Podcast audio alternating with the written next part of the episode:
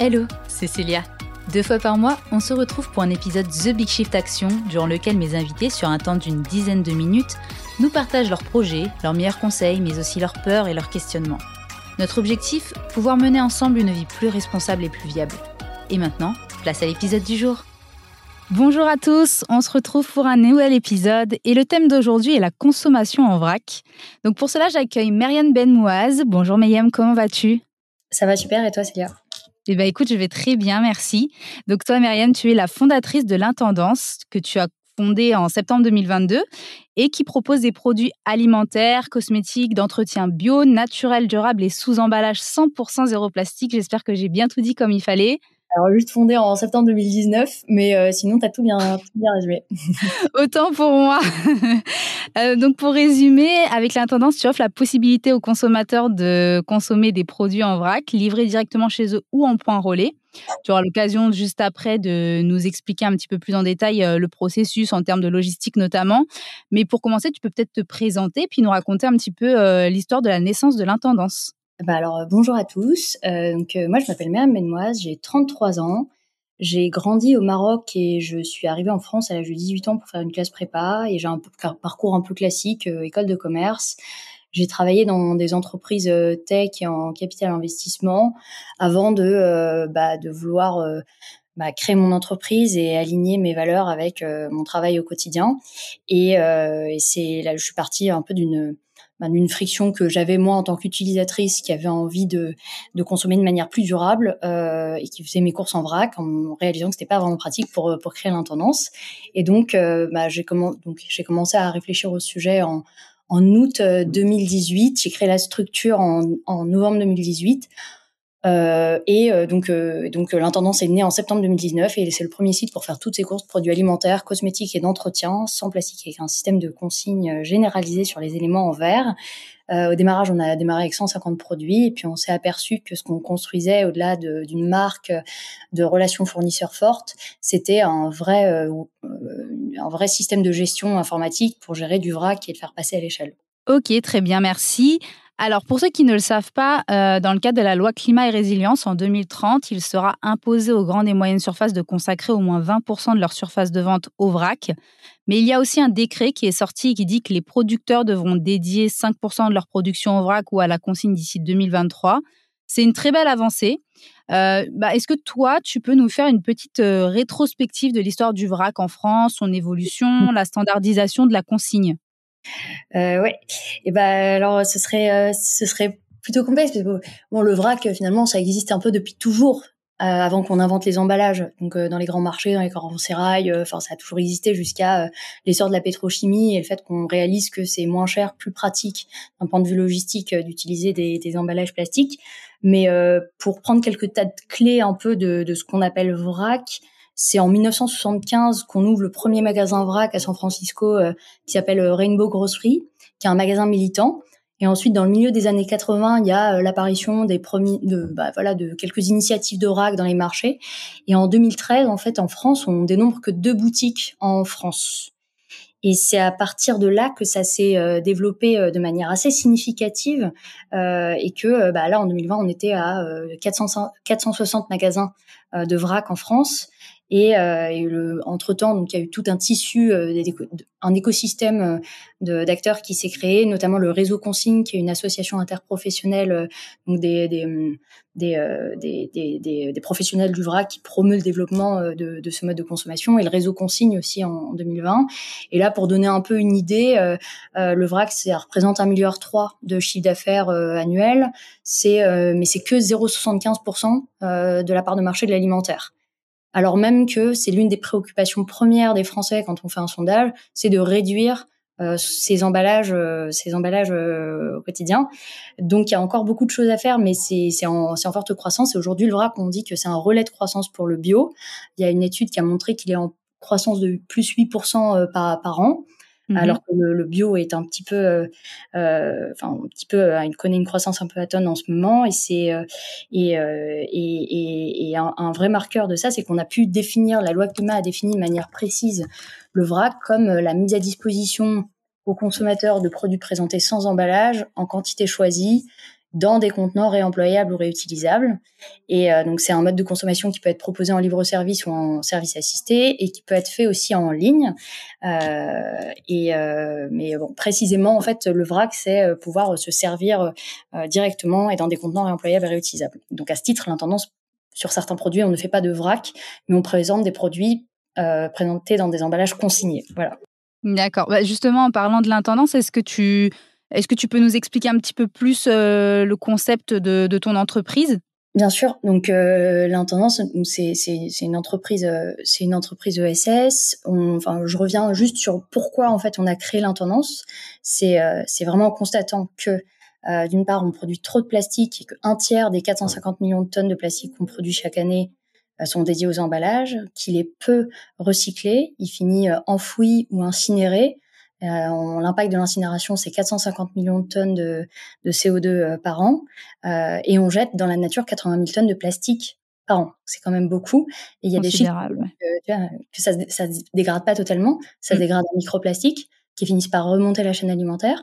Et il y a un chiffre un peu effarant qui a été communiqué par le WWF, c'est qu'on ingère 5 grammes de microplastiques par semaine, l'équivalent d'une carte bleue. Ok. Et ça, tu vas me dire comment on fait parce que j'ai pas l'impression de manger du microplastique. Ça passe par euh, bah, manger du poisson, boire de l'eau en bouteille, par exemple. Tout ça, donc ça comporte des traces de microplastique. Euh, donc ça, c'est d'une part euh, côté, euh, côté, plastique et côté verre.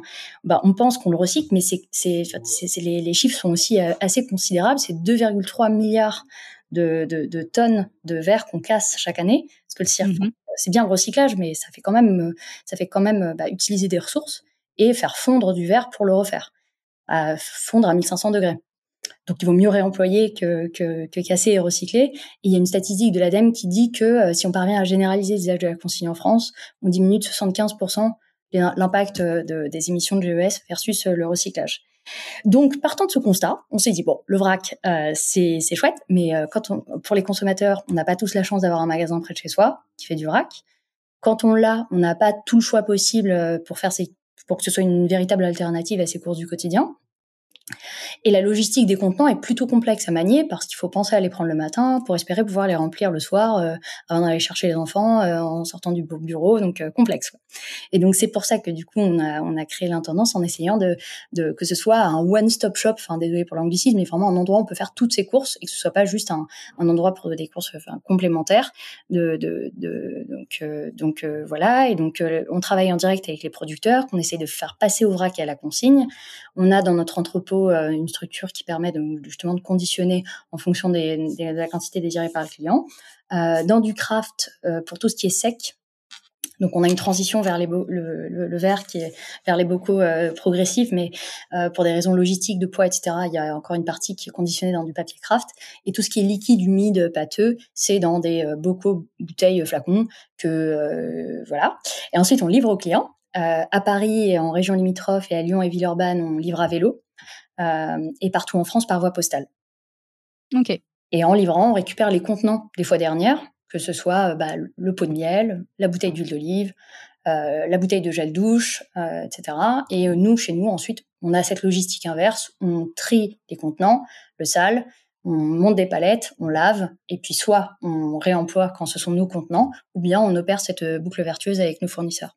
Est-ce que du coup, tu penses que c'est, ça reste un, un mode de consommation très adapté euh, à une personne qui vit euh, au cinquième étage sans ascenseur, puisque du coup, il y a ce concept de, euh, de, consigne qui pèse forcément plus lourd qu'une bouteille en plastique ou du carton. Bah, qu'est-ce que tu as à répondre à ça? Oui, alors justement, nous, on a pas mal de clients donc, qui nous écrivent de temps en temps pour nous dire bah, faites bien attention, bah, je, suis enceinte, j'habite au cinquième étage, je suis une personne âgée, et bah, nos coursiers ils sont briefés dans ce cas-là. en effet, oui, c'est complètement compatible. C'est fait pour tout le monde de passer, de limiter son, impact, et, en tout cas, nous, c'est notre objectif de, pouvoir les y aider. Tu parlais tout à l'heure du fait que le, marché du bio était, en recul, hein, on le sait, on en entend parler. Euh, est-ce que vrac signifie bio et forcément local? C'est une question intéressante parce que justement, euh, on a cette perception parfois que le vrac peut être plus cher. Et en mm. fait, pourquoi on a cette perception-là? C'est parce qu'on on compare des produits qui ne sont pas exactement les mêmes. Souvent, les, les, produits qui sont présentés en vrac en magasin sont bio et issus de circuits courts, et donc ont un prix au kilo un peu plus onéreux que quand on les compare à de la marque distributeur de fonderie. mais, mais donc pour répondre à ton point, on peut trouver du vrac non bio, on peut trouver du vrac non local. Nous, on essaie d'identifier des partenaires de vrac qui sont bio et locaux, tant que possible. Et, euh, et, inversement, finalement, on peut faire du vrac qui ne soit pas bio et qui soit pas local, et c'est pas plus cher que des produits préemballés. Au contraire, euh, le vrac à qualité égale est 10 à 20% euh, moins cher, ça dépend des produits. Ok, bah écoute, ça répond à, une, à ma question suivante qui était est-ce que le vrac ça coûte plus cher? Euh, Du coup, merci pour cette réponse complète. Euh, est-ce que chez l'intendance on trouve tous les produits dont on peut avoir besoin bah, pour la vie quotidienne? Eh ben, c'est notre travail et c'est notre grande passion, c'est d'essayer euh, d'aller vite et d'essayer de proposer la plus large gamme de produits euh, pour couvrir les besoins du quotidien. Donc aujourd'hui, je pense que, enfin, à ma connaissance, on est quand même l'acteur qui propose la plus large gamme de produits euh, sans plastique et consignés, alimentaire, cosmétique, entretien, et puis on a introduit le frais. on propose de la mozzarella sans plastique et consigné, des yaourts, du lait, etc. Donc on trouve pas encore tout, mais notre écueil, c'est justement d'aller discuter avec avec les, fournisseurs, de les faire passer à la consigne. Donc les faire passer à la consigne, ça consiste en quoi? Ça consiste à leur demander de récupérer les contenants et de pouvoir les laver. Donc que le contenant soit standard, que les étiquettes elles, elles soient hydrosolubles, qu'elles partent au lavage. Euh, et euh, donc euh, nous qu'on puisse appeler QR code euh, pour justement les suivre, etc.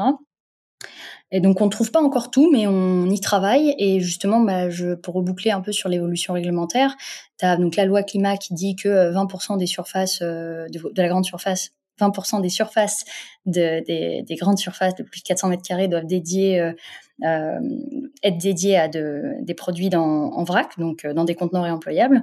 Et il y a un récent décret qui dit que les producteurs doivent dédier 5% de leur production à des produits présentés dans des emballages réemployables d'ici janvier 2023. Et donc, euh, c'est quand même euh, demain. Et mmh c'est assez conséquent finalement comme chiffre, d'autant que les 5%, c'est d'abord pour les personnes, les producteurs qui ont un chiffre d'affaires euh, plus de 50 millions, il me semble, de mémoire. Et ensuite, c'est enfin, c'est par palier, quoi. Donc, je pense que oui, ben, enfin, on travaille à, à, pouvoir tout proposer et que ça va bien se démocratiser dans les mois à venir. Au-delà justement des, des, décrets et des lois, est-ce que tu penses que un, un, producteur aujourd'hui, il est plus gagnant en termes de rémunération à travailler avec, euh, bah, par exemple, l'intendance qu'avec euh, des mastodontes de euh, l'agroalimentaire. Bah, Nous, on travaille en direct avec les producteurs et en effet, on ne négocie pas les prix avec eux. Pour nous, c'est un peu une complexité de, de, de, pouvoir offrir aux clients un produit qui est pas cher, enfin qui est au standard marché du bio, tout en incorporant des frais logistiques de conditionnement, euh, de packaging qui est dans un packaging qui est plus onéreux que le packaging euh, industrie, qui est déjà conditionné de manière industrielle et euh, plus, plus léger et plastique. Euh, euh, donc, on négocie pas les prix avec les producteurs, mais, mais si on était plus gros, et en effet, les, grandes, les grandes surfaces, les négociations qui ont lieu avec les gens de l'agroalimentaire, oui, c'est plus favorable de travailler avec nous. D'accord. Euh, du coup, aujourd'hui, vous êtes principalement un, ben, site de vente en ligne hein, avec lequel on se fait livrer euh, directement chez soi ou en point relais. Euh, la, prochaine étape, c'est quoi? C'est l'ouverture de, magasins en physique? Alors, on aimerait beaucoup, mais bon, on n'a pas encore les moyens pour ça. En revanche, on, a, on a envie d'aller de rendre la transition vers un mode de consommation consigné et responsable pratique pour le client. Donc, on a envie d'être partout. Et donc, mmh on a envie d'aller dans des magasins et de proposer aujourd'hui notre gamme de produits euh, consignés dans les magasins. On est déjà présent dans deux magasins aujourd'hui euh, sur un certain nombre de références et, euh, et on, on, va être présent dans une petite dizaine de, de shops, de magasins d'ici la fin de l'année. on a hâte de vous y retrouver. la, la, plus grosse difficulté pour, bah, en tant que en tant qu'entreprise, c'est quoi aujourd'hui et surtout, en tant qu'entreprise du VRAC, à quoi tu dois faire face? Quoi ta plus grosse difficulté? Bah alors nous notre promesse c'est pas d'emballage à usage unique non biodégradable et d'offrir la plus grande la, solution pour faire toutes ces courses en plastique consignées. Donc on a une complexité assez importante enfin un challenge qui est qui est lié à, nos opérations donc on a des opérations aujourd'hui qui sont assez solides parce que sur toute la chaîne de valeur on maîtrise. Et donc il y a le lié, enfin l'onboarding de nouveaux fournisseurs parce qu'il faut les les passer à des à des process de conditionnement qui sont adaptés, harmoniser aussi notre gamme de contenants parce que lorsqu'on récupère les contenants sales, il faut que bon on dédie pas trop de surface nous dans notre entrepôt à des contenants qui soient diversifiés. Mais au-delà de ça, finalement notre modèle opérationnel complexe c'est notre force et c'est ce qu'on a réussi à construire et c'est ce qu'on on, maîtrise à la perfection donc donc c'est top. ensuite bon bah il y a une deuxième difficulté qui être au prix juste tout en ayant euh, finalement les, les, euh, les contraintes qu'on a. Euh, voilà. Et, et, la troisième, c'est nous faire connaître auprès de nos clients dans un contexte où il y a des acteurs de commerce qui ont levé des, des sommes assez considérables. Et donc, pour ça, bah, finalement, faut, faut, on ruse et, et on, fait comme on peut. Voilà. et puis, on passe sur le podcast de The Big Shift pour se faire connaître un petit peu aussi. Bah, merci pour l'invitation. Bah, merci à toi d'être venu surtout. Euh, alors cet épisode n'est pas terminé, hein, ne vous sauvez pas, chers auditeurs. J'ai une question comme je, pose, je la pose toujours à, mes invités, c'est est-ce que tu as un message que tu souhaiterais faire passer à nos auditeurs? Euh, Avec plaisir. Euh, ouais. Donc, moi, il y a, quelque chose qui m'interpelle et qui me parle, c'est que bah, face à la crise climatique, euh, on, se demande vraiment quel est l'impact de, des gestes individuels. Et, et c'est vrai que euh, bah, c'est peu de choses par rapport euh, au changement systémique qu'il faudrait amorcer. Mais bah, au-delà justement de, des décisions qui peuvent être prises au niveau des pouvoirs publics et des grandes entreprises, j'ai l'impression que l'impact individuel, c'est un nouveau geste civique et j'y crois à fond. Donc voilà. Ok, donc que chacun passe à l'action. Absolument, que chacun passe à l'action. Très bien. Et ma dernière question euh, bonus, c'est comment est-ce que toi tu vis actuellement la, la crise climatique? Euh, euh, bah, je pense bah comme beaucoup euh, comme un grand nombre d'entre nous c'est assez préoccupant c'est plutôt flippant mais je, je, varie entre être optimiste et, voir qu'il y a des solutions et penser que la science peut nous y aider et au contraire bah, me dire mince où est-ce que ça nous a mené mais globalement je suis optimiste et je pense qu'on va pouvoir trouver des solutions mais qu'il faut vraiment que ça passe par un changement de mode de consommation et une vraie prise de conscience plus large que que là où on en est aujourd'hui bah écoute, euh, merci beaucoup Myriam d'être passée sur le podcast. C'était un super épisode. Euh, j'ai hâte de vous voir partout. Et, mmh. euh, d'ailleurs, j'hésiterai pas à aller faire un tour sur le site pour tester. Et, et puis, bah voilà, j'espère vite te, te, retrouver, de vous voir partout, que, de voir que ça fonctionne et que, et que ça prend de l'ampleur surtout. Et puis, bah, je pense que les nouvelles, les nouvelles lois qui, qui, sont en train de passer, les décrets, tout ça, vont, vont vous y aider. En tout cas, je, te souhaite le meilleur pour la suite. Un, grand merci Célia et on y travaille. à bientôt. Et ben, je vous en prie, à bientôt. Voilà, j'espère que cet épisode t'a plu. N'hésite pas à laisser 5 étoiles sur Spotify ou 5 étoiles et un commentaire sur Apple Podcast pour toucher encore plus de monde. N'oublie pas, c'est lorsque l'on agit ensemble que nos actes ont un impact. À très vite pour le prochain épisode.